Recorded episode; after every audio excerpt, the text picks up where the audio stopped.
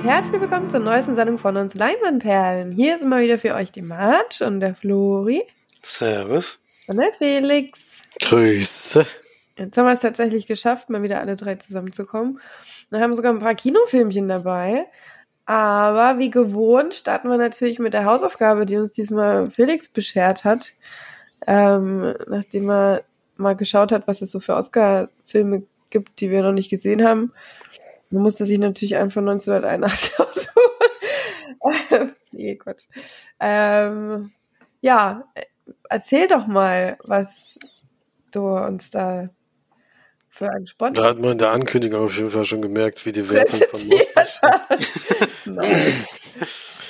Das äh, hat man dann schon gemerkt, äh, aber ist egal. Wir haben gesehen, die Stunde des Siegers. Ein, der Film ist tatsächlich von 1981 und äh, von den Schauspielern her war mir tatsächlich keiner so richtig bekannt. Ich glaube, ein bekanntes Gesicht aus dem Harry Potter-Universum habe ich gesehen. Aber Wollte ich gerade sagen, Onkel Vernon hast du ja nicht erkannt. Ja, den habe ich erkannt. Sah noch ein bisschen anders aus, aber es war nicht zu übersehen. Eigentlich sah er genauso aus. Nur, Nur jünger. Der war leicht zu erkennen, aber den Rest äh, kannte ich jetzt nicht. Ähm, und in dem Film geht es darum, um die ja, Olympiamannschaft von Großbritannien, vor allen Dingen um die Läufer, die äh, sich auf die Olympia in Frankreich vor oder sich erstmal dafür qualifizieren müssen, Wettbewerbe gewinnen müssen und dann zu Olympia wollen und dann natürlich auch gegen die Besten der Welt zu bestehen. Äh, und da erleben wir die so in getrennter Form erstmal, wie die trainieren, äh, was die so machen und was die eben sonst für private Probleme haben und in welcher Zeit die damals halt gelebt haben. Da gab es halt noch andere wichtige Dinge, äh, die eingehalten werden mussten, was später dann auch ähm, ja ein wichtiges Thema wird, vor allen Dingen bei der bei der Olympia eben, wann, wo jemand teilnehmen kann und sowas. Ja, also ist, äh, denke ich mal, das zusammengefasst. Da muss man gar nicht so wahnsinnig viel erklären. Ähm, beruht auf einer wahren Begebenheit. Also die Läufer hat es gegeben. Und ja, eigentlich klassisches Sportdrama hier. Das lernen wir eben auch noch die einzelnen Persönlichkeiten ein bisschen genauer kennen, die alle so ihre Eigenheiten haben. Äh, und ja, mehr ist es eigentlich nicht. Äh, aber weiß nicht, ob ich jetzt direkt was dazu sagen möchte. Ich weiß nur, dass, dass ich vorher nicht wusste, dass da einer dieser ikonischen Filmszenen gleich in der ersten Dings kommt. Das, ich ich, das ist natürlich echt überragend gewesen. Also das muss ich auch sagen, dass ich da, da war ich schon auch sehr äh, ge, geschockt. Überrascht. Überrascht, ja. Das, da kam direkt, auch direkt der Einstieg sozusagen. Ja. Das war so eine erste Szene des Films. Da habe ich schon gedacht, oh, hier kommt das also her, diese Musik ja, das mit dem ich, Dings. das hatte ich auch gedacht, dass wahrscheinlich keiner weiß, dass das von diesem Film ist. Alle kennen die Mucke, aber keiner weiß, dass das von dem Film. Ja. Das war, war auf jeden Fall interessant. Äh, und sonst, äh, zu meinen Kritikpunkten komme ich vielleicht noch. Ich hatte auch ein paar, aber erstmal zu euren, die ihr hattet, oder vielleicht hattet ihr ja gar keine. Ähm, naja, doch. Also. ich auch. also. äh, ich glaube, der Sportfilm, den ich bis jetzt gesehen habe, in dem am wenigsten Sport drin ist, muss ich sagen. Ja. Also es wird es ist sehr dialoggetrieben, dieser Film, und ich fand ihn in großen Teilen, muss ich ganz ehrlich zugeben, stinken langweilig. es tut mir wirklich leid für diesen Film. Der hat zu viel Preise gewonnen, also irgendwas muss da dran sein. Vielleicht habe ich nicht, nicht verstanden oder ich habe die Dramatik da drin nicht verstanden. Es wird ja ewig lang. einfach nicht mehr die Zeit dafür. Ja, ich glaube auch, das Erzähltempo ist einfach heutzutage anders und ist vielleicht mhm. auch gar nicht so gut, dass einem so ein Film dann überhaupt nichts mehr gibt. Aber ich habe, also ich habe wirklich gar nicht reingefunden, muss ich, muss ich sagen. Ich, auch, ich finde auch die Sportszenen zum Beispiel, das ist, es geht um Sprint, größtenteils 100 Meter Sprint und dann ist das immer alles in Zeitlupe. Da habe ich immer gedacht, ja. das Einzige, was da spannend ist, ist die Geschwindigkeit beim Sprint. Und der wird in Zeitlupe gezeigt. Also da habe ich mir gedacht, irgendwas läuft hier gerade falsch. Sogar in den wichtigen Szenen dann am Ende auch. Also uns werden zwei Leute aus Großbritannien werden als die großen Konkurrenten aufgebaut zu Hause, ähm, die dann, ich, ich hoffe, das ist kein Spoiler, die dann auch beide zur Olympia dürfen sozusagen. Und wird dem immer gesagt, es kommt auf an, wer von beiden der schneller ist und so. Und am Ende ich will jetzt nicht zu viel verraten, aber spielt es eigentlich gar keine Rolle. das ich auch gedacht, das war da jetzt das Thema des Films und jetzt äh, wird das anders aufgelöst. Ich meine, wie es aufgelöst wird, war jetzt nicht uninteressant, aber hat halt, ging halt komplett entgegen dem, was der Film mir vorher erzählen wollte. Also habe ich dann auch gedacht, finde ich ein bisschen komisch. Und wie gesagt, ich kann mit dem Erzähltempo überhaupt nicht klar. Es zieht sich so lange hin und es passiert so lange gar nichts. Ähm, immer mal ein Wettkampf zwischendurch, der aber eigentlich noch nicht mal für die Olympia-Quali eine Rolle spielt. Und also ich bin gar nicht reingekommen, leider. Das ist bei Sportrahmen bei mir eigentlich, glaube ich, noch so gut wie noch nie passiert. Also das muss dann schon noch was heißen. Geht übrigens im Olympischen Spiele 24, hat es glaube ich, noch nicht gesagt, Felix. Also relativ zeitig. Kurz nach dem Ersten Weltkrieg, der auch ganz kurz ein Thema ist. Ja. Ja, also da bin ich eigentlich ganz erleichtert, dass ich jetzt dann nicht wieder die Einzige bin, die den Film nicht mochte. Ähm, also ich fand den auch echt langweilig. Ich bin auch eingeschlafen, ähm, was man vielleicht auch verstehen kann. Es ist ähm, das Problem an dem Film ist, finde ich zumindest, dass ich den, zumindest den, wo ich das Gefühl hatte, dass der Film den favorisiert, den Charakter, also den Abraham, Harold Abraham da, ähm, dass ich den einfach unfassbar unsympathisch fand. Ich fand, das war so ein, so ein, ich weiß auch nicht, der war so, so ein. War das getrieben von dem. Oh, und dann immer, was er da rumgesessen hat und so fast schon rumgeheult hat, weil er dieses eine Rennen da verloren hat. Und oh, ich nicht, bin ich so richtig sauer geworden und gesagt, was bist denn du für ein Sportler, ey? Du kannst dann, also ich, ich mach nur, ich renne nur, um zu gewinnen und so ein Zeug, hat er dann gesagt, ja. Also dann hast du aber irgendwie auch so das Motto von Olympia, so dabei sein ist alles. so, ich renne nur, um zu gewinnen. Und nee, also gut, wenn das so war, aber ich hatte dann halt die ganze Zeit mich nur für den Schotten begeistert. Ich habe die ganze Zeit gedacht, geil, der muss den jetzt fertig machen. Ich konnte, so. ich konnte die vor allem einfach gar nicht auseinanderhalten. Ich habe gedacht, wer, welcher von beiden ist jetzt überhaupt? Der eine war doch blond, der andere war braun. Aber ja, trotzdem, ja, am Anfang gar nicht ganz schön Problem. Nee, es ging dann später, aber am Anfang hatte ich ein ja. zu tun. Mit diesen Zeitsprüngen, das fand ich auch schwierig. Also mit dem Hin und Her und dann wieder da und dann wieder vor und zurück und war schwieriger zu folgen irgendwie. Und ich fand so dieses ganze, also das war früher wahrscheinlich so, äh, dieses Elite-Uni und alles nur Kerle und die feiern sich gegenseitig, sind so, finden sich so geil und das ist so ein, ich weiß nicht, irgendwie so, das war so unsympathisch. Ich fand das so unsympathisch alles. Den ganzen Film fand ich so unsympathisch. Der Einzige, der wirklich nett war, war der Schotte. Das muss man doch mal echt sagen, oder? Ging das Und die, Freundin, so? und die Freundin von ihm. Ja, da habe ich aber auch gesagt, also die, hätte- die hätte echt sich einen besseren suchen können. Also, tut mir leid. Jetzt ein Kumpel, der wäre bestimmt besser gewesen als der, also der die eigentlich haben wollte.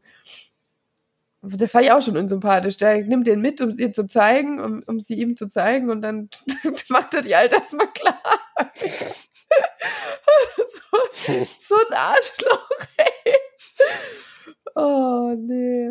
Ja, wir gehen jetzt essen. Und der arme Kerl steht daneben. Wollte sie selber fragen. Oh, ey. naja, gut. Ähm, ja, für mich war es auch nichts. Also, ich, wie gesagt, das Ende war irgendwie auch so ein bisschen irritierend. Und naja. Ich hoffe, mal Felix hat es besser gefallen. Äh, nee.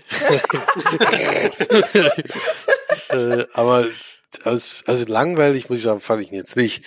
Äh, das, aber das mit den Gesprächen und sowas aber ist mir natürlich aufgefallen. Was mir aufgefallen, also was mir besonders aufgefallen ist, hat Florian auch schon gesagt. Also ich habe noch nie, ich meine, bei Michael Bay rege ich mich aber über die Zeitlupensequenzen auf. aber ich glaube, in dem Film war mit Abstand die meisten Zeit und längsten Zeitlupen überhaupt. Und vor allem immer von Szenen, die eigentlich gar nichts sagen. Wie oft ich in Nahaufnahmen irgendwie Gesichter im Sprint gesehen, also sprintet Ja, doch ja. niemand, wie die da geguckt haben. Die, Schotte, mich wie, der gerannt der hat immer ist. seinen Kopf Ja. fast überstreckt. Ich hab gedacht, was macht denn Ich der? habe hab mich aber echt gefragt, ob der vielleicht wirklich so gerannt Ja, ist. das und gehe ich davon aus, dass der so gelaufen ist, weil das wäre ja schon, ich meine, weiß ja nicht, ob es irgendwelche Filmaufnahmen oder was weiß ich sowas von damals gegeben hat, aber die müssen das ja irgendwie an was festmachen. Also es muss ja, Sonst wäre das schon ein krasses Das war schon sehr auffällig, dass der so einen ganz komischen Laufstil hatte. Ja, aber ansonsten, ein paar Sachen fand ich auf jeden Fall interessant, überhaupt, wie die Sportarten damals oder wie die Olympia damals abgelaufen ist.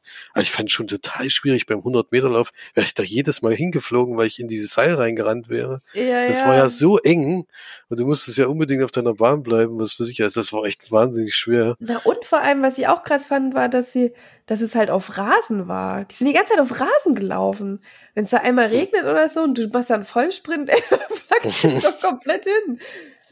Ja, Ja. also es waren schon ein paar interessante Sachen dabei, aber insgesamt fand ich auch, äh, das ist natürlich ein Film seiner Zeit gewesen, äh, das, das schon, aber irgendwie ähm, habe ich auch Sportfilme, schon ältere Sportfilme gesehen, die irgendwie spannender waren oder was weiß ich was. Hier ging es dann doch zu sehr um die einzelnen Charaktere und wie die so drauf waren. Ich weiß auch nicht, wie viel da konnte ich irgendwie nicht so ganz rausfinden, was da jetzt alles auf Wahrheiten beruht. Ob das nur das Sport, ob sie die Sportler wirklich so genau kannten, dass der, dass das wirklich dem nachempfunden ist, dann, dann ist das natürlich ein bisschen anders, aber ich habe da jetzt nicht so viel dazu gefunden, leider.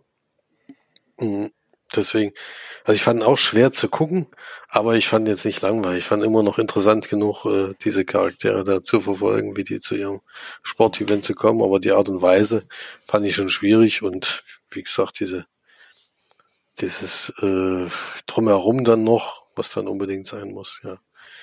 Ist halt so gewesen, aber als Film, also vor allem als Oscar-Film, überrascht mich das vor allen Dingen, weil in dem Jahr, deswegen hatte ich den ja auch ausgesucht, wir kennen sogar zwei Filme, die in dem Jahr auch nominiert waren, deswegen ist das natürlich ein interessanter Vergleich. Es war nämlich in dem Jahr noch am Goldenen See nominiert Mhm. und Jäger des verlorenen Schatzes. Äh, ja, da denke ich mal, ist das, ist da, äh, wundert mich dann dieser Sieg sozusagen von diesem Film ein bisschen, weil mir dann doch schon zwei, also die haben mir beide deutlich besser gefallen eigentlich. Aber gut, äh, die anderen beiden, Atlantic City wäre dann noch nominiert gewesen und Reds, die beiden kenne ich jetzt gar nicht. Aber interessant auf jeden Fall, dass damals trotzdem die Leute gesagt haben, nee, äh, die Stunde Siegers ist der beste Film. Ja, Und bestimmt garantiert nur wegen den ersten zwei Minuten. Weil die dachten, geile Musik, das nehmen wir. Das wird episch. mhm. Naja, aber Goldenen See hat sogar auch drei Oscars gewonnen. Also die haben schon alle bunt gemischt was gewonnen auf jeden Fall, aber Ich glaube, die Darsteller haben vor allem da gewonnen. Bei dem Goldenen See. Die haben, glaube ich, alles abgeräumt. Aber zu Recht, zu Recht, wenn man den Film sieht, das ist schon Wollte wirklich ich gut. gerade sagen, das war verständlich. Ja. Beide Hauptdarsteller, ja, genau. Ja, deswegen wundert es mich ja, da ist also insgesamt äh, für uns wahrscheinlich nicht der beste Film 19, also die Oscarverleihung 1982 übrigens, das war dann das Jahr drauf. Aber da hat der tatsächlich gewonnen. Ja, deswegen hatte mich das auch so interessiert, wie das, wie das so war. Aber gut, dann hat es uns allen drei nicht so richtig überzeugt. Äh, von Punkten her tue ich mich auch schwer, ehrlich gesagt, ähm, bei so alten wichtigen, also für viele Leute wahrscheinlich wichtigen Filmen und die auch ein bisschen mehr mit der Zeit anfangen können und sich ein bisschen mehr reinfühlen können, vielleicht, ich weiß es nicht. Für die ist das auch was anderes. Für uns jetzt einfach nicht mehr so richtig. Deswegen äh, würde ich vielleicht so vier von zehn Leinwandperlen geben.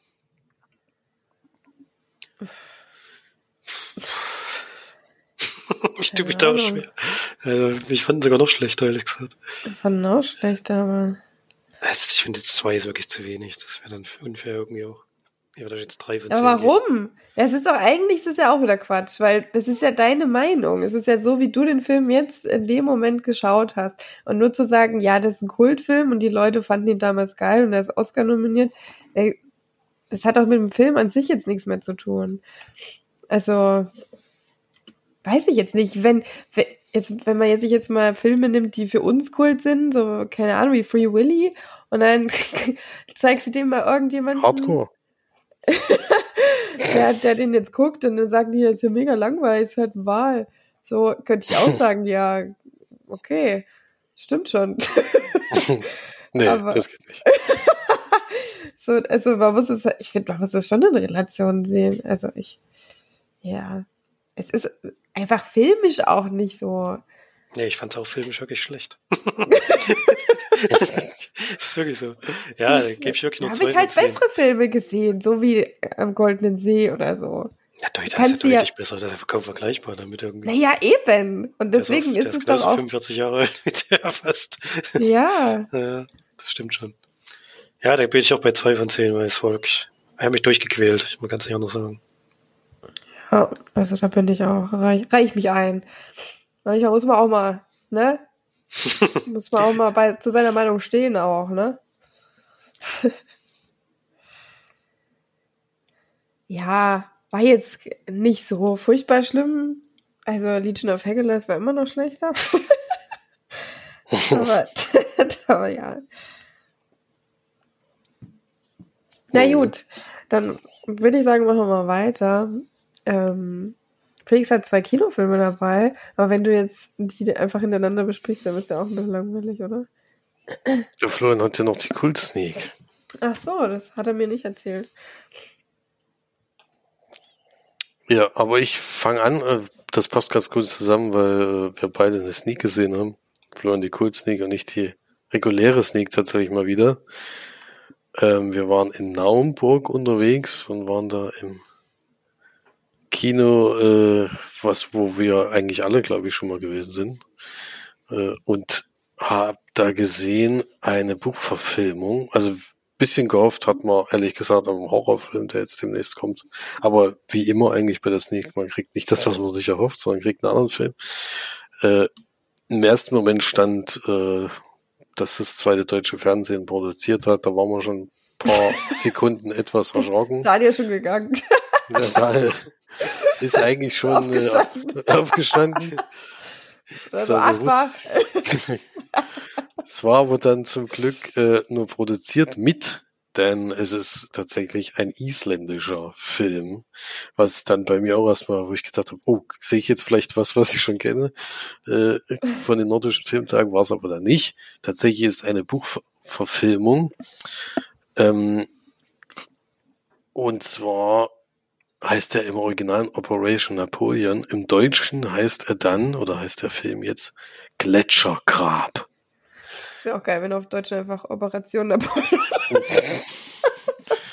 Das wäre mal nicht so unüblich eigentlich, wenn man einfach so nennen würde, wie er heißt, aber gut. Es geht drum, dass ähm, drei junge Leute, die immer in der, auf den Gletscher unterwegs sind, äh, dadurch, dass der immer weiter schmilzt, machen die eine Entdeckung. Und zwar finden die ein altes Flugzeug aus der Nazi-Zeit, was da abgestürzt ist. Und das Verwunderliche ist, ist, dass nicht nur, dass da natürlich alle Insassen nicht mehr ganz am Leben sind, sondern dass es unterschiedliche Insassen sind nämlich tatsächlich Amerikaner und Nazis in einem Flugzeug. Und die beobachten das erstmal, äh, gucken sich das an und schicken es von dem einen der Schwester sozusagen Bilder und ein Video davon und denken sich halt nichts dabei. Und dann kommt so eine Forschungsgruppe aus USA eingereist, die sozusagen die eigentlich vorgibt, äh, dort nur Forschung zu führen wegen der globalen Erwärmung, Erwärmung, was natürlich äh, Quatsch ist, denn äh, die wollen dieses Flugzeug aus irgendwelchen Gründen, was sie natürlich am Anfang nicht zugeben und machen Jagd auf die drei, die das eben entdeckt haben, dass die das eben nicht öffentlich machen, dass die eigentlich nur deswegen da sind. Ja. Und das geht relativ fix und dadurch, dass sie die Nachrichten auch noch an, die, an seine Schwester geschickt haben, gerät die natürlich auch ins Visier der, der Leute. Und dann entwickelt sich da so Katze-Maus-Spiel, äh, das Übliche eigentlich. Das Wichtige ist eigentlich, warum dieses Flugzeug dort äh, abgestürzt ist und warum das so wichtig ist für die Leute, die da tatsächlich auch über Leichen gehen, um damit es niemand mitbekommt. Ja. Äh, ist für die Sneaker auf jeden Fall, äh, im ersten Moment habe ich gedacht, allein schon bei dem Titel habe ich gedacht, Alter, vor ein Gletschergrab, ey, wer hat sich das ausgedacht? Aber es ist dann auf jeden Fall trotzdem ein ganz angenehmer Film gewesen. Also wenn man unter den Erwartungen der, der sonstigen Kinofilme, die wir in letzter Zeit das nie gesehen haben, äh, da hat man schon Schlimmeres gehabt. Äh, lustig ist, dass hier wirklich tatsächlich nur isländische Schauspieler und natürlich amerikanische dabei sind. Aber es spielt auch Wotan Wilke Möhring mit. Der rennt dann, ich glaube, das ist die, Produkt die Produktion des zweiten deutschen Fernsehens gewesen. das dann Wotan hat sich mit reingebracht. ähm, war natürlich auch witzig. ich dachte, bei dem Film bin ich auf jeden Fall dabei. Ähm, das war schon lustig und ansonsten die Geschichte ist interessant. Es ist natürlich sehr weit hergeholt und ich finde mit der äh, mit den ja ganzen Geschichten über die über den Zweiten Weltkrieg und sowas, da kann man viel machen und äh, es war auf jeden Fall vom vom Ausgangspunkt war es fand ich es auf jeden Fall interessant, das nachzuverfolgen, weil ein Flugzeug, wo beide Parteien drin sind, das äh, erweckt schon mal Interesse auf jeden Fall. Und ansonsten, wie gesagt, so ein übliches, also von dem Rest habt ihr sicherlich schon öfters mal gehört, gibt's jetzt nicht viel Neues, aber die Geschichte an sich hat schon einen bei Laune gehalten, deswegen fand ich das einen guten Sneak-Film, durchschnittlichen Sneak-Film. Deswegen fünf von zehn Leinwandperlen. Aber hätten die nicht einfach die, die Amerikaner hätten die doch einfach gefangen irgendwo hinbringen können. Ich verstehe irgendwie nicht, warum das so besonders ist, dass sie da was heißt jetzt gefangen, irgendwo hinbringen? Was meinst du jetzt? Naja, die Amis hätten doch die, da das doch gesagt, da waren Nazis drin, oder nicht? Ja. Es ja. waren aber keine Gefangenen. Das hat man gesehen, oder was? Das hat man gesehen, ja. Ach so. Das waren keine Gefangenen und äh, ja, es gibt auch noch einen, den will ich jetzt aber nicht verraten, es gibt noch einen wichtigen Punkt, äh, weswegen auch am Anfang denkst du halt, ja, warum ist das jetzt nicht geklärt, indem sie das Flugzeug finden. Nee, das reicht eben nicht, um das Rätsels Lösung zu finden. Äh, da haben sie schon was dabei gedacht. Also das also wird am so Ende Buch. dann auch aufgeklärt, oder? Das wird aufgeklärt. Es gibt doch kein offenes Ende. Äh, es gibt eine Möglichkeit, sicherlich das fortzuführen. So ein bisschen, aber ist tatsächlich die, warum jetzt dieses Flugzeug da äh, abgestürzt ist und was, warum das so bedeutsam ist, das wird alles erzählt. Also nicht so, dass man da irgendwie jetzt auf Fortsetzung oder sowas hofft. Ja, hm. Und wie war, war Wotans Leistung? ja, Wotan ist, äh, weiß ich nicht, ist ein bisschen komisch, weil der ist halt hier so ein Killer, sehr, äh, nicht Serienkiller, sondern so ein Auftragskiller. Und da musste die ganze Zeit so mega ernst spielen, sowas. Das, äh, ja, er ist ja eigentlich eher der lustige Typ manchmal in den meisten Filmen. das ist jetzt hier ist okay, aber es ist jetzt nicht irgendwie so, dass ich gedacht hätte, herausragend. das ist einfach der normale Vote. Im lustigen Rollen gefällt er mir immer besser. Guck mal, im Bus. Ich bin, glaube ich, die Einzige auf der ganzen Welt, die ihn da so zitiert aus dem Film. Also, komm doch mal Bus jetzt. Egal. Ja, dann hat ja Felix jetzt von seiner normalen Sneak erzählt. Dann würde ich sagen, macht mal Flori weiter mit seiner Kult-Sneak. Gar nicht wusste, sie lief und bin ganz gespannt, was lief. Kann ich sehr gerne machen. Ähm, wir haben jetzt letztens im Westen nichts Neues geguckt. Da hatte ich ja richtig Bock auf einen epischen Kriegsfilm. Jetzt kam der Soldat James Ryan, oder? Jetzt kam der Soldat James Ryan. äh, oh Mann, ey. 170 Minuten. Ich hatte einen kurzen Impuls zu gehen, aber hab's dann durchgezogen. 170? Ähm, naja, ich wusste schon, dass das so lang geht. Also, nee, dass es so lang geht, wusste ich nicht, aber ich wusste schon, dass der eine schon eine epische Spielzeit hat. Hast ähm, du den vorher schon mal gesehen eigentlich? Ja, habe ich schon gesehen. Aber relativ zeitig, nachdem er rauskam. Nicht im Kino, aber gesehen hatte ich ihn schon, ja. Da war ich auch deutlich jünger.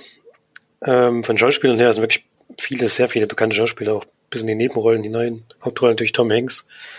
Ähm, jetzt muss ich mal gucken, Matt Damon ist dabei, dann Adam Goldberg, Vin Diesel in einer kleinen Nebenrolle, Giovanni Ribisi. Also, man hat die alle schon mal gesehen, vom Gesicht her kennt man eigentlich jeden da. Und wie gesagt, es geht um Kriegsgeschichte im Zweiten Weltkrieg diesmal. Und die Amerikaner sind gerade dabei in den, oder sind eigentlich schon, haben schon den Krieg eingegriffen. Ähm, Dabei geht es um eine Familie, die, wo die Mutter schon drei Söhne im Krieg verloren hat. Ein vierter Sohn kämpft noch und deswegen bekommt eine Einheit dort den Auftrag, diesen vierten Sohn aus dem Kriegsgebiet rauszuholen, um eben zu verhindern, dass diese Mutter wirklich alle vier, alle ihre vier Söhne dort verliert. Und Tom Hanks der Chef dieser Einheit und die kommen am Anfang des Films am Strand an, da wissen die es noch gar nicht, also das habe ich schon ein bisschen vorgegriffen.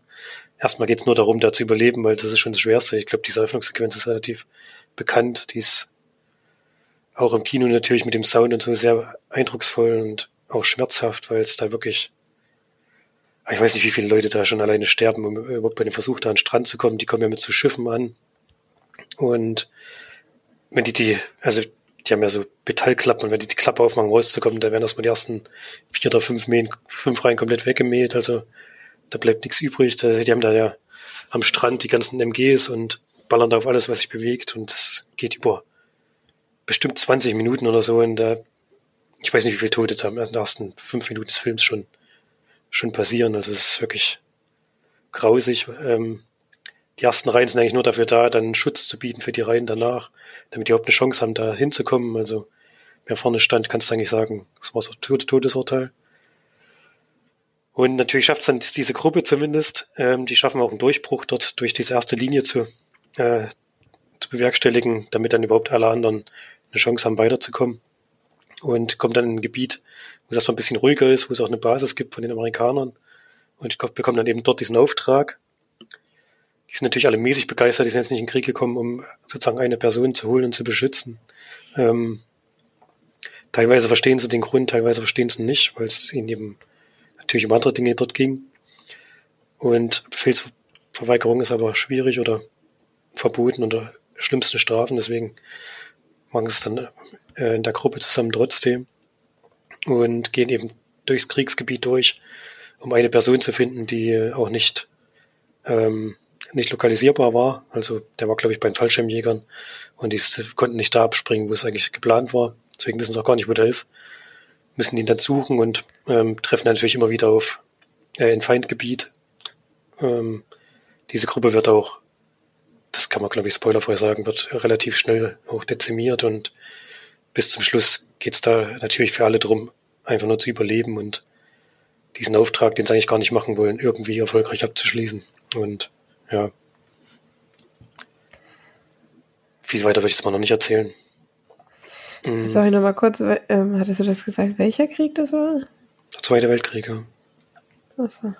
Also die kommen in Frankreich am Strand an, da der Normandie. Ach, bei, bei äh, dann den Kirchen? Nee. Das ist nicht die Schlacht von den Kirchen, nee. Nee, ist nicht am D-Day, weil es sind ja schon, also ich, also es ist, glaube ich, schon ein paar passiert, ja, aber es ist kurz danach. Ich, ich hoffe, ich sage jetzt nichts Falsches, und das ist doch der D-Day, aber ich glaube. Ich dachte, es ist der D-Day, aber ja. Ganz sicher. Doch, stimmt. Doch, stimmt. Sagen, die Ankunft mit dem Schiff ist ja das. Ja, ja genau. Ja, doch. Das ist der D-Day. Ich dachte, es wären schon, weil, weil schon Amerikaner da waren. Hab ich gedacht, es wären schon, es wären die ersten gewesen am D-Day. Aber da bin ich jetzt schon wieder. Geschichtsunterricht so lange her. Ähm,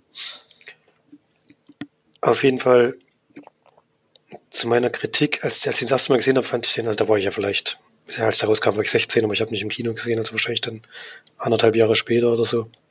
Der hatte mich schon umgehauen. Ähm, Wahrscheinlich auch, weil ich da zu brutale Szenen noch nicht oft gesehen hatte.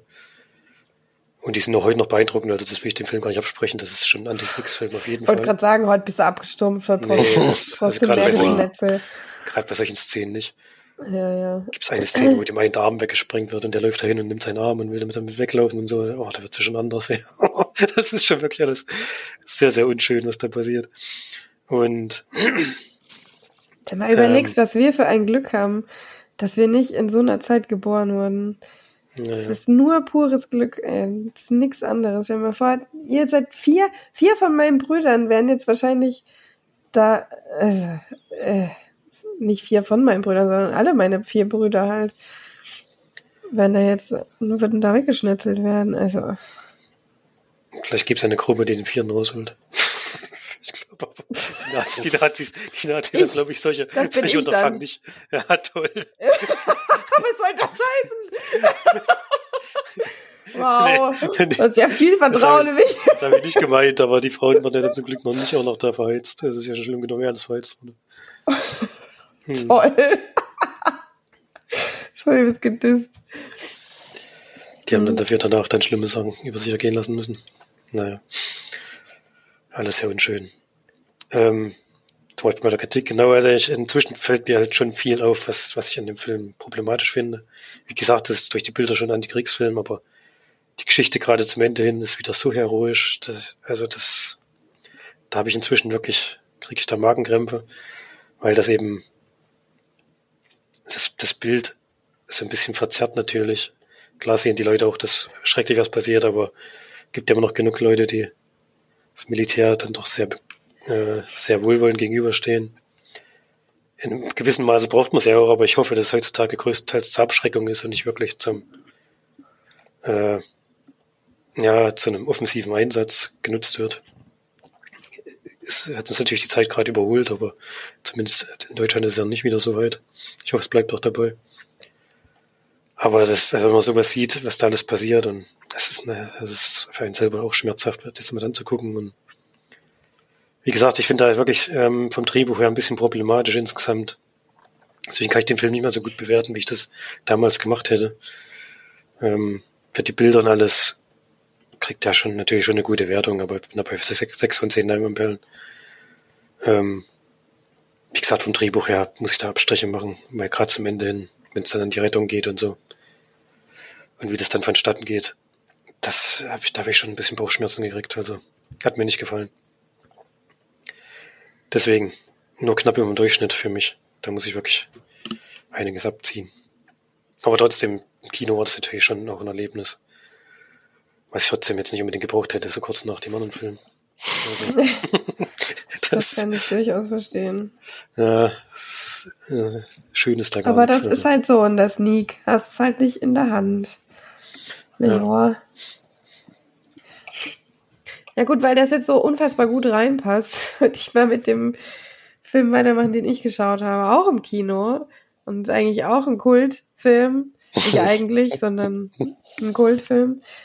Der jetzt 25-jähriges Jubiläum gefeiert hat, gefeiert hat und deswegen nochmal in die Kinos gekommen ist. Äh, gestern bin ich frisch aus, äh, nach dreieinhalb Stunden aus Titanic gegangen wo hier zwar 1997 steht, aber wahrscheinlich kam man in Deutschland dann 98 raus, oder? Hm, nee, ich glaube, da kam auch 97. Wenn ich es richtig weiß. Aber dann sind es ja 26 Jahre. Jubiläum. Oder? Na, dann, kann, na, dann, dann vielleicht auch 98. ich glaube, das ist ja auch im Februar gewesen, also könnte es schon sein, dass es 98 war. Ja, dann wahrscheinlich schon. Sonst wäre es ja irgendwie ein bisschen merkwürdig.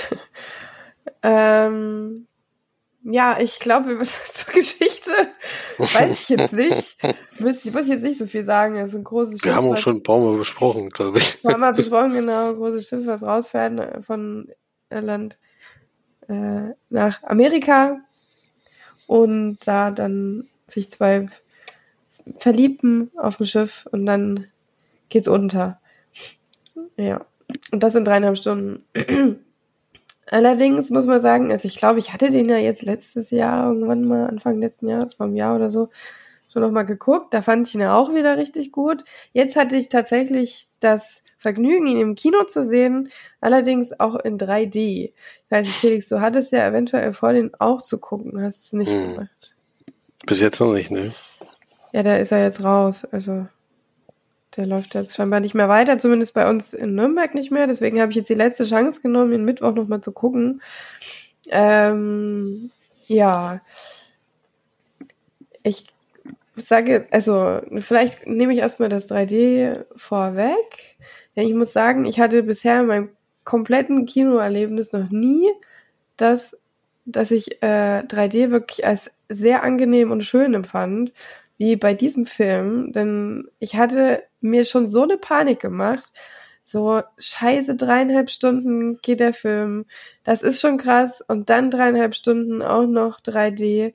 Aber wir saßen im wirklich sehr großen Kinosaal mit einer curved ähm, Leinwand, großen Leinwand mit Riesenbrillen. Ich glaube, die waren so groß wie mein halbes Gesicht. Also, das war echt überragend, weil du da halt einfach, also es hat nicht, mir hat's nicht gedrückt, meiner Freundin schon am Ohr, aber dadurch wahrscheinlich, dass meine Brille drunter saß, hatte ich das Problem dann nicht so.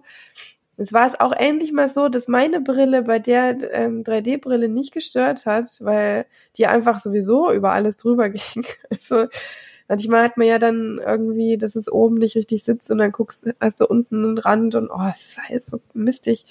Die waren wirklich riesengroß. Und ähm, ich bin mit leichten Kopfschmerzen ins Kino gegangen, wo ich schon, ich hatte schon meine, meine Schmerztablette parat, falls es noch schlimmer wird. Und ich bin ohne Kopfschmerzen rausgegangen. in meinem Leben noch nie passiert. Es war immer andersrum. Ich bin immer mit Kopfschmerzen aus, aus Kino gegangen. Und ähm, gerade nach dreieinhalb Stunden bin ich zu 100% davon ausgegangen, dass es keine schöne Nacht wird.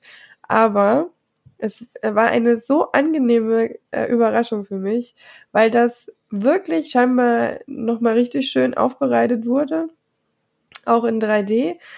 Teilweise das 3D auch einfach sehr dezent war und sehr äh, so im äh, so im Hintergrund gehalten. Bei den Action oder bei den großen Szenen war es natürlich sehr gut und gerade also was auch wirklich ja immer gut wirkt, wahrscheinlich deswegen, hat deswegen sich auch James Cameron dann für die Wasserwelt entschieden. James Cameron, ne? Bei Avatar. Ja. Ja. ja. ähm, das grad, ich war gerade irgendwie gerade ein bisschen Angst gehabt, dass ich das schon wieder verwechselt habe, aber nee.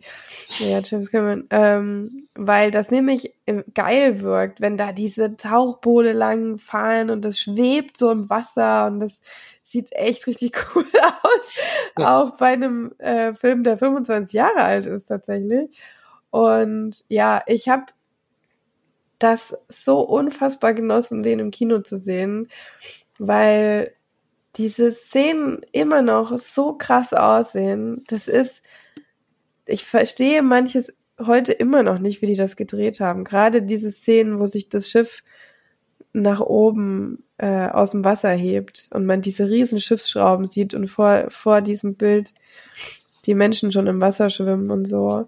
Das sieht echt so, also gerade im Kino auf der großen Leinwand, das ist einfach so was anderes als zu Hause. Und natürlich, was dem Film auch nochmal noch mal die Krone aufgesetzt hat, war der Sound, weil das war also schon, ihr euch an diese Szenen erinnert, wo, wo Rose da durch diese Gänge rennt, um Jack zu finden. Und die, die, das Schiff geht ja eigentlich schon gerade unter und das fängt an zu knacken und zu, zu knarzen und so diese, dieses Metall, was sich so biegt und, und diese Geräusche macht, das ist unfassbar, wenn das so um dich rum ist und du das Gefühl hast, das ist so jetzt neben dir und über dir und überall. Und das zieht dich so krass in diesen Film rein obwohl ich den jetzt schon so oft geguckt habe, war das einfach nochmal, es war wirklich nochmal so ein geiles Erlebnis. Ähm, und interessanterweise bin ich immer noch so berührt von dem Film, weil ich jedes Mal danach da sitze und denke, was das für eine unfassbare Scheiße war, was da abgelaufen ist. Und wie sehr das alles verhindert hätte werden können. Und das jedes Mal ist es so bitter, gerade wenn man mitkriegt, was für Fehlentscheidungen getroffen werden. Und dass es einfach ein komplettes menschliches Versagen war, von vorne bis hinten. Es ist, ach, das, jedes Mal nimmt mich das wieder mit. Und die Szenen, also manche Szenen waren natürlich hat man gesehen, dass die vor 25 Jahren animiert wurden. So gerade das Schiff, wenn das so im Wasser gefahren ist, das sieht man auf einem kleineren Bildschirm nicht so sehr, aber auf der Kinoleinwand ist das ein bisschen schwierig zu verschleiern. Die haben zwar einen Filter drüber gelegt, aber es hat leider nicht so richtig ausgereicht. Und dann gibt's tatsächlich auch ein paar Szenen, wo dann über das Schiff äh, so rausgezoomt wird und man so Leute auf dem Deck sieht. Und das, das sah echt ein bisschen aus wie, naja, Anf Anfang PlayStation-Grafik, so ein bisschen. Ähm, vielleicht noch ein bisschen besser. Vielleicht PlayStation 2. Aber ja, es war schon interessant zu sehen. Ähm, aber ansonsten, gerade dies, diese Szenen am Ende, da hat man ja das Gefühl, dass es, da ist nichts mit PC gemacht. Das ist alles nach, und ich frage mich immer, wie das wie die das gemacht haben. Gerade wenn das Schiff sich so komplett aufgerichtet hat, wo der, die Spitze dann komplett im Wasser war und da die Menschen hingen und die Menschen dann so runtergefallen sind, auch teilweise ja sich noch da angeschlagen haben irgendwo. Und du siehst einfach, dass das, das ist nicht, das ist kein Computer, weil das hat man echt gesehen. Also das konnte man gut unterscheiden seit den damaligen Computerskills, die die hatten. Ähm, ich frage mich immer noch, wie die das gedreht haben und was für eine unglaubliche Investition dieser Film gewesen sein muss, weil auch schon alleine die, die Szenen in diesem, auch unten in dem Motorraum oder so, das, das ist ja alles, entweder die waren auf einem echten Schiff und haben das gedreht, oder die haben das alles nachgebaut. Gerade diese, diese, wo sie dann bremsen müssen und zurückfahren. Du siehst, wie die da das Feuer schüren, die, die Dinge, die Dinge zumachen, dann wieder nachschüren, wie diese riesen Arme da sich bewegen, so hoch und runter bewegen und anhalten und wieder in die andere Richtung gehen. Also ich weiß nicht, wie man sowas drehen oder nachbauen kann. Das ist unglaublich, wenn du dir das nochmal so richtig anschaust, was das für eine Riesenarbeit gewesen sein muss.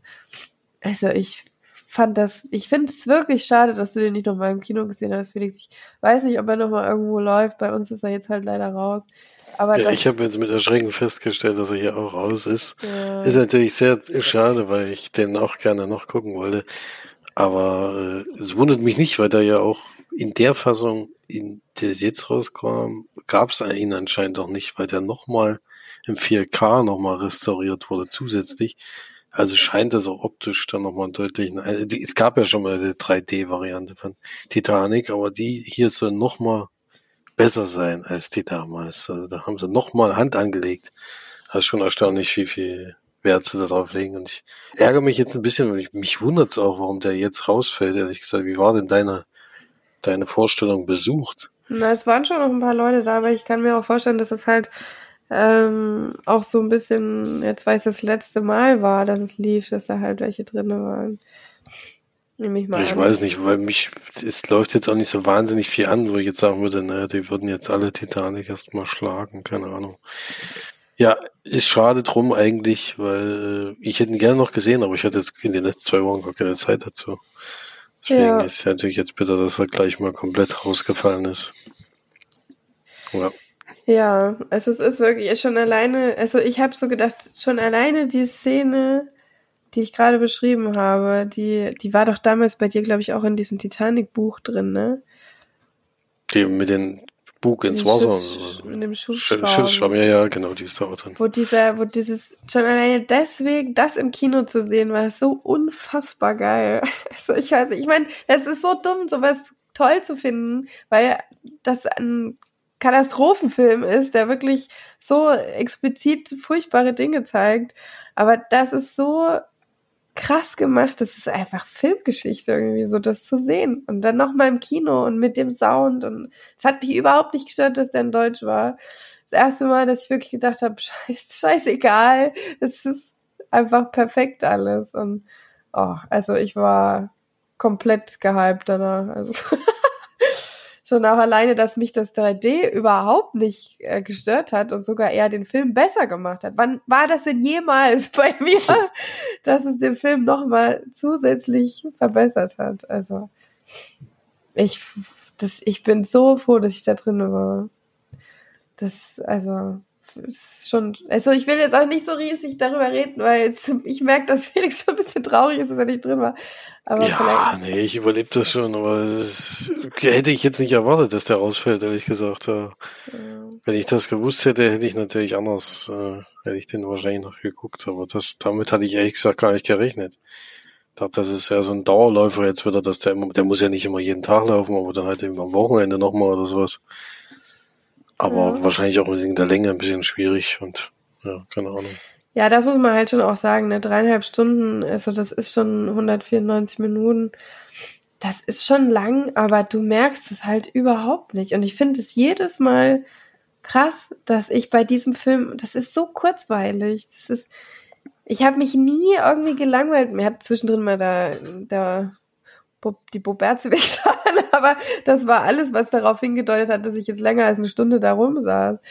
Es ist schon, also ich fand, das war schon, war schon, der, die Musik ist auch so, die Musik bei Titanic ist so, ich meine jetzt natürlich nicht My Heart Will Go On, sondern diese, dieser Streicher und dieses ganze, oh, das ist so, das geht so tief irgendwie, finde ich. Und, ja Es ist schon ein überragender Film, muss man schon echt sagen.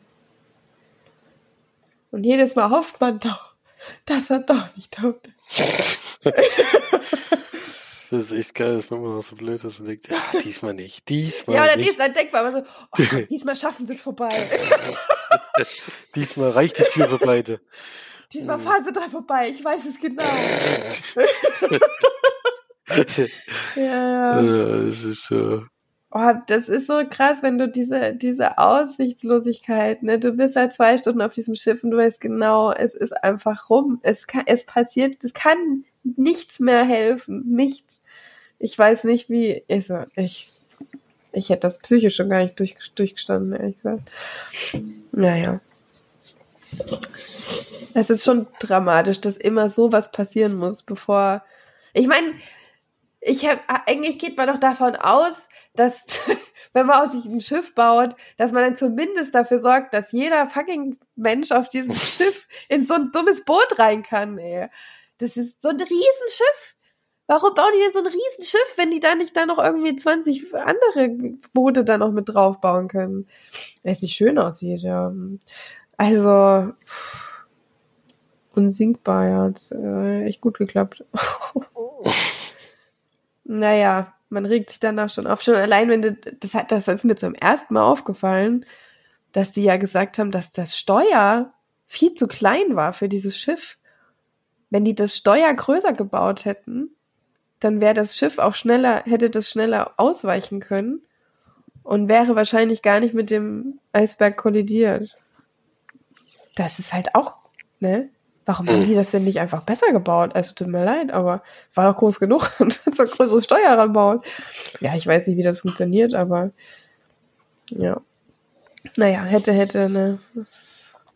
Hm, das stimmt. Da haben sie am falschen Ende gespart. Ja. 15, wenn man überlegt, 1500, 1500 sagt sie am Ende, 1500 sind da ertrunken und äh, zerquetscht und äh, erfroren und 600 sind rausgekommen.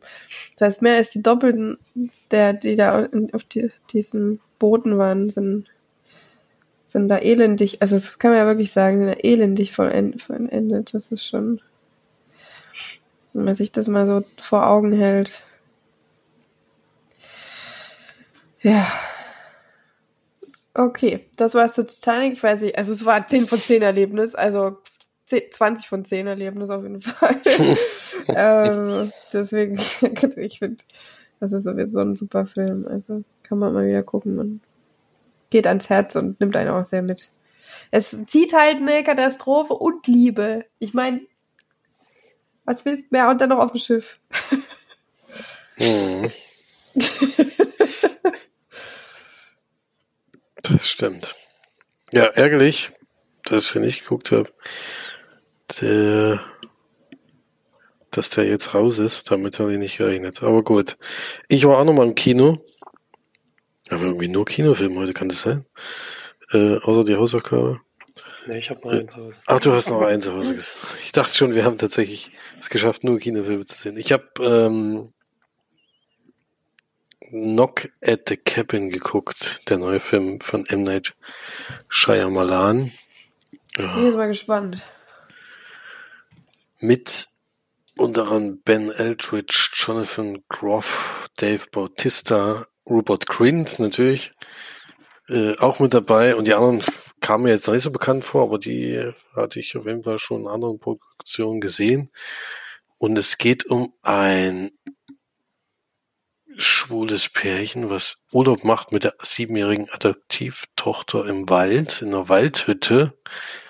Und die bekommen plötzlich Besuch von vier Leuten, die sagen, ja, einer von euch beiden äh, müsste von einem von euch umgebracht, oder einer von der, von den dreien im Endeffekt. Eigentlich geht's auch um das siebenjährige Mädchen da. Wenn einer von denen umgebracht wurde, das würde jetzt die Welt retten. Ansonsten würden die vier, würden vier Katastrophen äh, kommen. Äh, und für jedes Nein, was sie, also die werden jedes Mal von denen gefragt. Und für jedes Nein, was sie sagen, würde eine Katastrophe einsetzen. Und das sind halt so ganz verschiedene Sachen. Ich weiß gar nicht, wie viel da im Trailer schon gesagt wurde, deswegen verrate ich lieber nicht zu viel. aber die, das hat halt direkten Einfluss. Und man kann sich ja vorstellen, wenn man so eine Hütte Urlaub macht und solche Leute kommen, ist jetzt nicht unbedingt so, dass man da direkt drauf anspringt. Kann man ja auch nachvollziehen. Und äh, deswegen sind die natürlich erstmal gar nicht begeistert von der Idee an sich ja sowieso schon nicht. Aber eben auch glauben die natürlich auch kein einziges Wort. Und äh, deswegen sagen sie natürlich als erstes Nein und dann beginnen eigentlich so die Sachen, die passieren. Äh, es geht erstmal drum, dass als erstes äh, äh, naja, nicht ein Erdbeben, aber sozusagen Tsunami gibt, der auch von den Leuten da vorausgesagt wird. Er sagt, wenn jetzt Nein sagt, dann wird es das und das geben. Und es ist auch immer so, dass sie direkt dann in dem Moment auch zeigen, was passiert. Also es ist dann so, dass du tatsächlich, dass sie den Fernseher einschalten und dann wird gezeigt, dass es einen Tsunami gibt. Im ersten Mal war es sogar so, dass der Tsunami passiert ist, bevor die Leute äh, das angekündigt haben. Aber es ist dann eben so, dass es dann kurze Zeit später tatsächlich noch einen zusätzlichen gibt. Und da kommt dann ja gut, beim ersten Mal kommt es noch nicht so richtig ins Grübeln, weil es halt ja zufällig sein könnte. Und man kann sich ja vorstellen, wenn das dann immer weiter so geht, irgendwann glaubt man vielleicht den Leuten mal.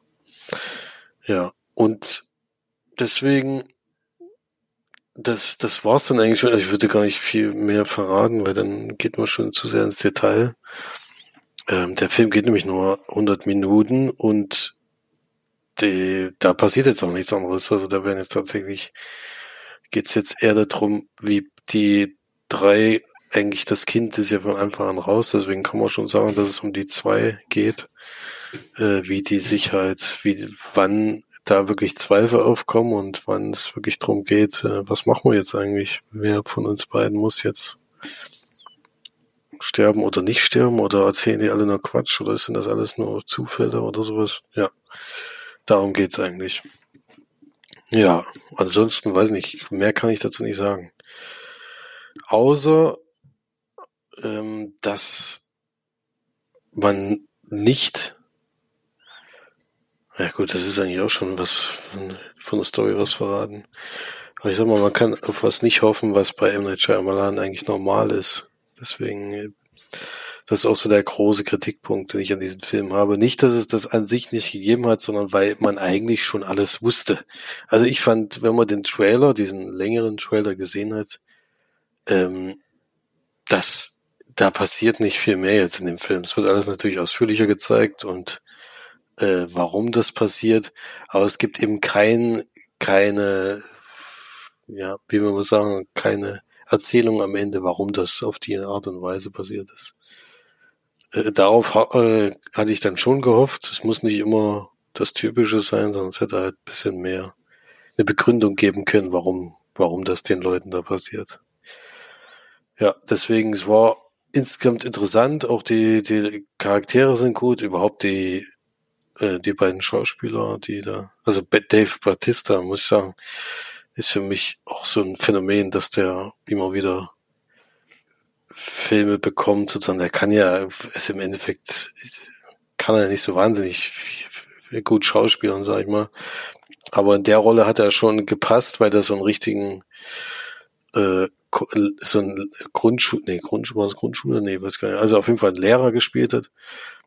Und da, äh, sein, sein Repertoire im Endeffekt das, was er gebraucht hat, das hat er da auch gezeigt, war so richtig kühl, die ganze Zeit ruhig bleiben muss. Er versucht eben die Leute mit äh, nicht sie anzuschreien oder in irgendeiner Form aggressiv zu machen, sondern er versucht immer beruhigend auf die Leute einzuwirken, weil er genau weiß, wenn ich euch das euch erkläre, wie in der Schule, wenn du den Schülern was erklärst, wenn du irgendeinen totalen Schwachsinn erstmal erzählst oder was erstmal wie Schwachsinn klingt, dann äh, werden die dir das erstmal nicht glauben und erst recht nicht, wenn du sie dann anschreist oder wie die oder was für dich folterst oder was für dich irgendwelche Sachen. Deswegen, ja, ist es halt schwierig. Aber da hat er irgendwie gepasst in dieser unterkühlten, kühlten Rolle auch. Ja. Ja, kann man auf jeden Fall gucken, finde ich. Einer der Shyamalan-Filme, die auf jeden Fall besser gelungen sind. Auch wie gesagt, wenn es am Ende auf nicht so wahnsinnig viel hinausläuft. Das ist so mein größter Kritikpunkt. Äh, auch schwer zu bewerten. Mm, nee, wäre ich auch leider wegen dem Ende nur bei einer durchschnittlichen Wertung drauf rausgekommen. Ich würde trotzdem denken, dass er euch beiden gefallen könnte, obwohl ich denke, dass, dass ihr denselben Kritikpunkt, dieselben Kritikpunkte wie ich haben werdet. Deswegen lande ich da bei 5 von 10 Leinwandperlen. Gibt es 5 von 10 und sagst, es ist der, der bessere? Der bessere im Gegensatz zu den, was man, also es gibt ja gute Filme, es gibt wahnsinnig schlechte Filme. Und der ist dann so in der goldenen, also einer der besseren, weil er in der goldenen Mitte ist. Okay, das klang jetzt so wie, also der hat ja schon gute Filme gemacht. ja, der hat halt beides. Ja, der hat ja. halt tolle Filme und der hat halt auch richtig, richtig schlechte Filme und das ist so die Mitte. Deswegen ist es ein guter, für seine Verhältnis guter Film. also du kannst halt alles haben. Du kannst mal kannst halt mal rausgehen und denken, was ist das hier eigentlich gewesen? Und manchmal ist man echt begeistert, aber ich war bei dem Film äh, nicht so vom Hocker gerissen wie bei manch anderen, aber trotzdem deutlich besser als seine Totalausfälle. Ja, gut. Ähm, dann haben wir jetzt, glaube ich, nur noch einen Film, den Flori geguckt hat. Oder? Das kann gut sein. ich hatte noch einen Film zu Hause geschaut, ein bisschen, glaube ich, Kontrastprogramm zu den anderen Filmen, die wir heute hatten. War auch ganz gut nach den Kriegsfilmen zuletzt. Hat Stephanie aus der Bibliothek ausgeliehen. Äh, wunderschön, habe ich noch gesehen, von und mit Caroline Herford. Ähm, geht um, ja, es ist ein Episodenfilm, geht um fünf Frauen, die gerade ja, in verschiedenen schwierigen Phasen ihres Lebens sind, sag ich mal, Caroline Herford Charakter ist, ist Mutter und kommt immer mehr mit der Rolle nicht mehr so richtig klar. Nora Tschörner ist ihre Freundin. Vicky, die, ja, die will keine Beziehungen aus verschiedenen Gründen. Ähm, dann haben wir noch Emilia Schüler, die spielt die Schwester vom Ehemann von Caroline Herford. Also die sind alles mehr oder weniger miteinander verbandelt, aber wie gesagt, die Geschichten sind dann schon unterschiedlich von den fünf. Und sie ist ähm, bei so einer Modelagentur und ist dadurch eben, ja, kann man sagen, magersüchtig, beziehungsweise so getrieben von dem, was sie erreichen will, als Model, dass sie. Äh, Emilia Schüle spielt da Julie. Achso, Emilia Schüle ist das. Genau, Emilia Schüle, ja. Ähm, ist da so gekommen bei den ganzen Leuten, die du gesagt hast. ja, ich glaube, ich brauche gar nicht auf alle Geschichten eingehen. Ich sage es mal die noch, ähm, die eben so getrieben ist durch das, was er erreichen will, dass sie ihrem Körper Sachen antut, die dann irgendwann ihren Tribut zollen. Und ja, wie gesagt, die Mutter von den von zwei der Charaktere ist, spielt noch eine Rolle und, und so weiter. Will gar nicht alles verraten, weil dann braucht man den Film nicht mehr gucken. ähm, ich hatte, also ich bin jetzt glaube ich nicht unbedingt 100% die Zielgruppe des Films. ich wundere mich auch ehrlich gesagt, dass du den guckst. Hast, aber ja. Manchmal guckt man halt gesagt, auch Filme, mal, weil der Partner das gucken will. Genau, ich habe mal mitgeguckt und ja. Es gibt auch wirklich, es gibt, es gibt Sachen an dem Film, die mir auch wirklich gefallen haben. Also so, so negativ bin ich da jetzt wirklich nicht eingestellt. Äh, ich hatte bei manchen Geschichten habe ich wirklich ein bisschen Probleme, gerade was die Hauptgeschichte mit Caroline Herford angeht, die eben sehr seltsame Entscheidungen trifft. Ähm, auch, also sie hat einen Ehemann, der eigentlich objektiv betrachtet jetzt nicht der schlimmste Ehemann aller Zeiten ist, aber er bekommt halt wirklich Sachen vor den Latz geknallt, die komisch sind. Auch weil sie eben ihm gegenüber, finde ich, auch teilweise sehr unfair ist. Ähm, man kann zwar ihre Beweggründe verstehen, aber nicht den Weg, den sie wählt, um da ranzukommen. Also so ein bisschen verraten kann man das ja. Sie möchte relativ schnell nach dem zweiten Kind wieder zurück ins Berufsleben und ähm, bekommt die Chance auf ein Vorstellungsgespräch und übergeht dabei sozusagen ihren Mann und erzählt ihm nichts davon. Und als dann rauskommt, gibt es natürlich einen riesen Krach und sowieso in dem Film muss man sagen, wenn, wenn die Leute zehn Prozent mehr miteinander reden würden, gibt es die ganzen Probleme, glaube ich nicht, aber das, dann gibt es auch den Film nicht. aber das fällt einem schon auf natürlich, dass da so mit dem Mittel gearbeitet wird, dass einfach Leute nicht miteinander reden und dadurch Probleme entstehen. Das ist ja jetzt kein unbekanntes Mittel, sage ich mal, in solchen Filmen. Hat man schon öfter mal gesehen. Und trotzdem finde ich, dass jede Geschichte auch wirklich vom Inszenatorischen her sehr, sehr schöne Szenen hat, also die auch ins Herz gehen. Also muss ich wirklich sagen, da hat mir einiges auch gut gefallen. Gerade was auch die Arbeit mit Kindern angeht in dem, in dem Film, fand ich wirklich sehr stark teilweise. Und deswegen würde ich gar nicht davon abraten, auch wenn mir einzelne Geschichten nicht so gut gefallen haben, aber wie gesagt, es gibt so starke Elemente, dass man den wirklich gucken kann. Also wird auch jetzt keine wirklich schlechte Wertung geben, weil es, wie gesagt, nicht so mein, meine Themen hundertprozentig sind, aber trotzdem kann man sich dann schon so ein bisschen mit reinfühlen. Und es gibt ja auch immer den Gegenpol dazu. Es gibt ja in fast jeder Geschichte auch den Mann, den es dann sozusagen, ich will jetzt nicht sagen trifft, aber die kommen teilweise halt nicht so gut weg. Teilweise verschuldet, teilweise unverschuldet. Und deswegen fand ich den insgesamt trotzdem gut gemacht. Auch hat wirklich, wie gesagt, gute Elemente. Dazu wird ich auch auf jeden Fall die Musik zählen. Die hat mir sehr gut gefallen. Die teilweise natürlich auch so ein bisschen Richtung Drehendrüse dann drückt. Also das schafft der Film schon auch, da die richtigen Knöpfe zu bedienen. Das will er ja auch. Und deswegen kann man das auch gar nicht so richtig vorwerfen. Aber die fand ich schon wirklich auch gut gemacht. Viel Klaviermusik und schön ruhig und bisschen melancholisch. Sowas mag ich ja eigentlich immer ganz gerne. Deswegen, ich gebe dem schon sechs von zehn Diamond Perlen und denke, dass man kann den wirklich auch als, als Partner dann mitgucken. Also da macht man jetzt nichts falsch. Sehr gut. Unerwartetes Ende. Unerwarteter Abschluss. Sehr schön. Dann würde ich sagen, haben wir es geschafft für heute. Ähm, mal gucken, ob wir nächste Woche ein paar mehr Filmchen oder ich, ne? Also die anderen haben ja schon ein bisschen was geguckt, aber ich äh, war dieses Mal ein bisschen raus. Haben wir denn überhaupt eine Hausaufgabe, die noch geguckt werden soll? Ja, wir haben eine Hausaufgabe. Hab mich diesmal ein bisschen schwer getan, muss ein bisschen suchen. aber hab einen Film gefunden, den ich eh schon immer mal gucken wollte. Bei Netflix ist der, und zwar nebenan mit Daniel Brühl. Das ist, glaube ich, ein Kammerspiel. Ich hoffe, den kennt jetzt noch keiner. Nö. Nee. Das ist gut. Dann gucken Also wir den mal. ist, ist glaube ich, ein Kammerspiel. Ich weiß nicht, ob es nur in einem Triort ist, aber ich glaube, viele Triorte gibt's nicht. Ist, glaube ich, auch von Daniel Brühl. Bin mir jetzt aber gar nicht. Ja, ich glaube schon. Aber bin mir jetzt nicht hundertprozentig sicher. Egal. auf jeden Fall nebenan auf Netflix. Guck mal. Guck mal genau. Na schön, dann würde ich sagen, hören wir uns nächste Woche wieder. Und ja, geht schon gleich ins Kino. Und dann hauen rein. Bis dahin. Tschüss. Ciao. Tschüss.